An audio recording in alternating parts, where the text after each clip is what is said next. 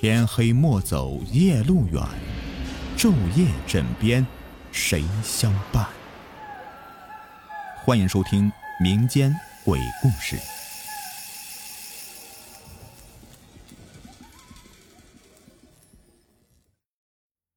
山村野莽下集。第二天一早，老张到村委会那里，召集了村里的几个老干部。还有全村的男女老少。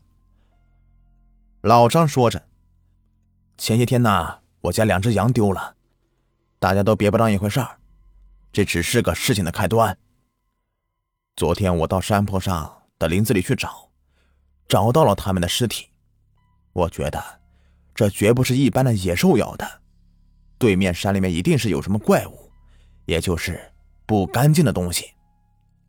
我家的羊丢了一次。”如果你们觉得这只是小事儿，不予以重视，那么从今以后，村里大家伙儿养的猪牛啊、羊等牲口，我不敢保证完全没有危险。所以啊，这是我们共同面临的问题。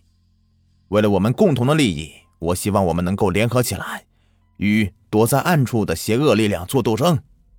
这样以后，我们的村子才能恢复和平安宁的局面。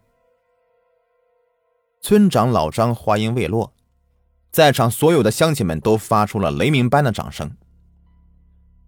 随后，老张向人群中一个大高个子那里指了指，说道：“张大帅，你一会儿与我同去，这样一来，路上也有个照应。”张大帅是李婶的外甥，一米八的个子，臂力过人，自幼就没了父母，从小都是李婶一手拉着大的。后来呀，去参军了。三年后，当连队里的连长正准备提升他的时候，他考虑到李婶没有丈夫，一个人在家又上了年纪，家里没有人照顾，就是放心不下他。就因为这事儿，他放弃了在部队里的深造的机会，毅然回到家乡。听说他的力气很大，李婶家养了一头三年的牛啊，差不多有五百多斤。他一下子就能扛到肩上。大帅有一把钢刀，挂在他正厅的墙壁上，闪闪发亮，锋利无比。这把刀是那一年他准备从连队里面退伍回来时，连长赠送给他的，上面刻着四个字：“无往不胜。”他临行前，连长还对他说了一句话：“你要回去好好伺候你的养母。”记住，做人就像这把刀一样，对待邪恶势力不能纵容姑息，要坚决予以铲除。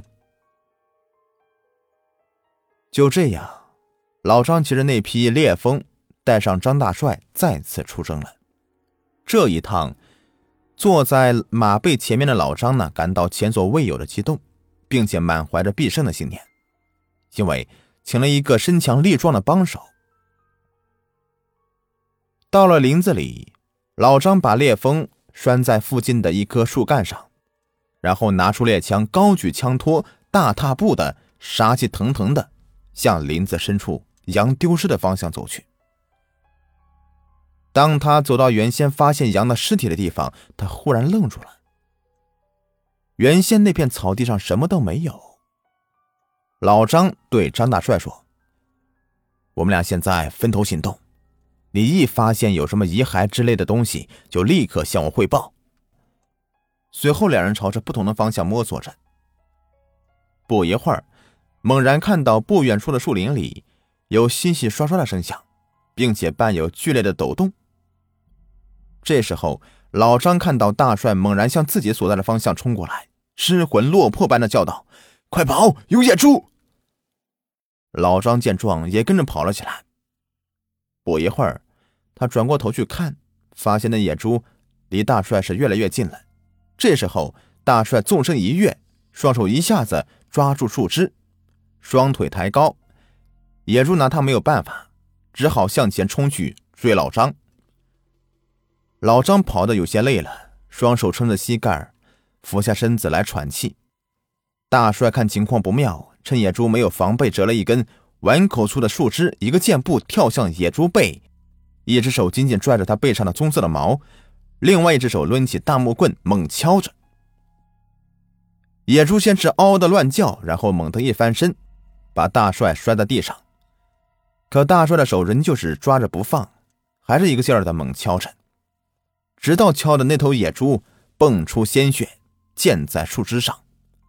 大帅还是不停的敲着，一直敲到手酥软了才肯放松。这时候他发现野猪已经没有了呼吸了，就过去找老张。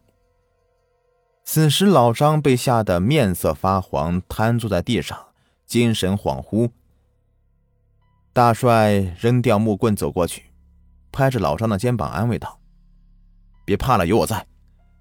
别说是野猪了，就算是猛虎，来一只，我这木棍敲死一只；来十只，我敲死十只。”老张气喘了一会儿，总算回过神来了，吞吞吐吐的说：“方才我也是被那个畜生给惊着了，你要把他打打打死。”也算是救了我一命了，谢谢你。过了一会儿，老张忽然听到不远处树林里有一阵稀稀刷刷的声响，他想过去一探究竟，被大帅叫住了。他说：“你待着别动，我先去看看。”随后，大帅向有声响的地方走去，直到消失在了老张的视线里。过了好久，大帅还是没有从那里走出来。老张发现有点不对劲儿，就握着猎枪，壮起胆子向那里走。走到树叶茂密的地方，他用手拨开树枝和叶子，看到的一幕把他惊呆了。在一片树叶覆盖的地方后面的空地上，有一只浑身长着黑斑点、水缸一样粗的巨蟒。巨蟒的嘴张的老大了，露出四颗尖牙。他的嘴一直保持张开的姿势，一股鲜血夹杂着巨蟒的唾液，缓缓的从蛇的嘴里面流出来，一直流到地上，汇聚成一滩血迹。巨蟒紧紧的缠绕在一块墓碑上。老张一看到这巨蟒，吓得双腿直哆嗦，腿都站不稳了，一下子坐到地上，嘴张的老大。很明显，张大帅一眨眼的功夫。就被巨蟒吞进了肚子里。老张在慌乱之中还未瞄准，就对巨蟒胡乱的开了几枪。巨蟒四周都亮起了火花了，可是巨蟒还是丝毫没有动静。巨蟒的身上以及它缠绕的墓碑也没有发现血迹。老张一下慌了神，他认为那巨蟒是白老先生魂魄所脱身的。这时他定睛一看。发现墓碑上刻着“白氏百灵之墓”这六个字。原来，自从白老先生过世以后，由于遗体没有得到厚葬，而是被两个儿子草率了事，因此魂魄无法超度成人，就此啊阴魂不散。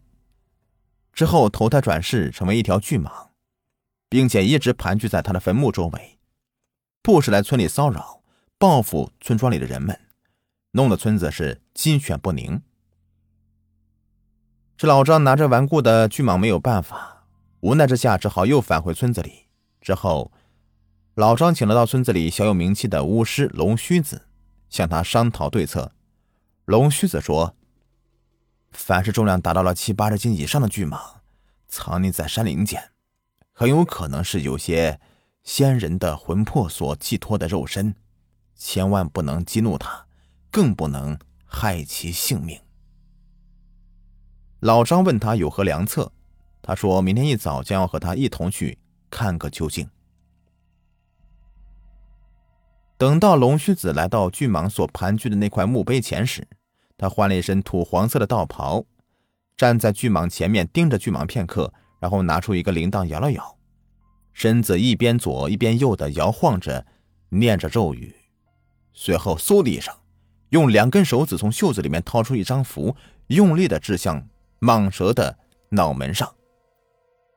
等到那符粘在了蟒蛇的脑门片刻，龙须子就回头对老张说：“等两天过后，你过来看看。”老张心想，这龙须子不会是故作神秘吧？但心里还是有点半信半疑的。老张回到家的那天晚上夜里十二点多，他看见窗外有闪电闪了一下，随后就是听到雷声，那声响大得很，就像一颗炮弹落在附近一样，连地面都颤抖了一阵子。随后他打开房门看了一会儿，四周静悄悄的，一点雨水也没有。两天过后，老张照着龙须子的吩咐，去原来蟒蛇盘踞的墓碑前面观察。还未走近呢，就看到墓碑所在位置腾起一缕缕青烟，还伴随着一股焦味。等走近一看，发现原来缠绕在墓碑上的蟒蛇全身被烧得像炭一样的黑漆漆的，身上冒着烟，上半身垂落在地上一动不动的，很明显。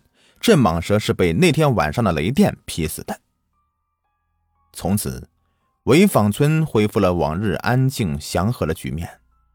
这天，老张起了一大早，赶着羊到北坡的山头上，嘴里叼着烟，看着朝阳从北坡后面的山头上面喷薄而出，染红了整个山坡，嘴角露出一丝微笑。好了，这故事呢就说完了，感谢你们的收听。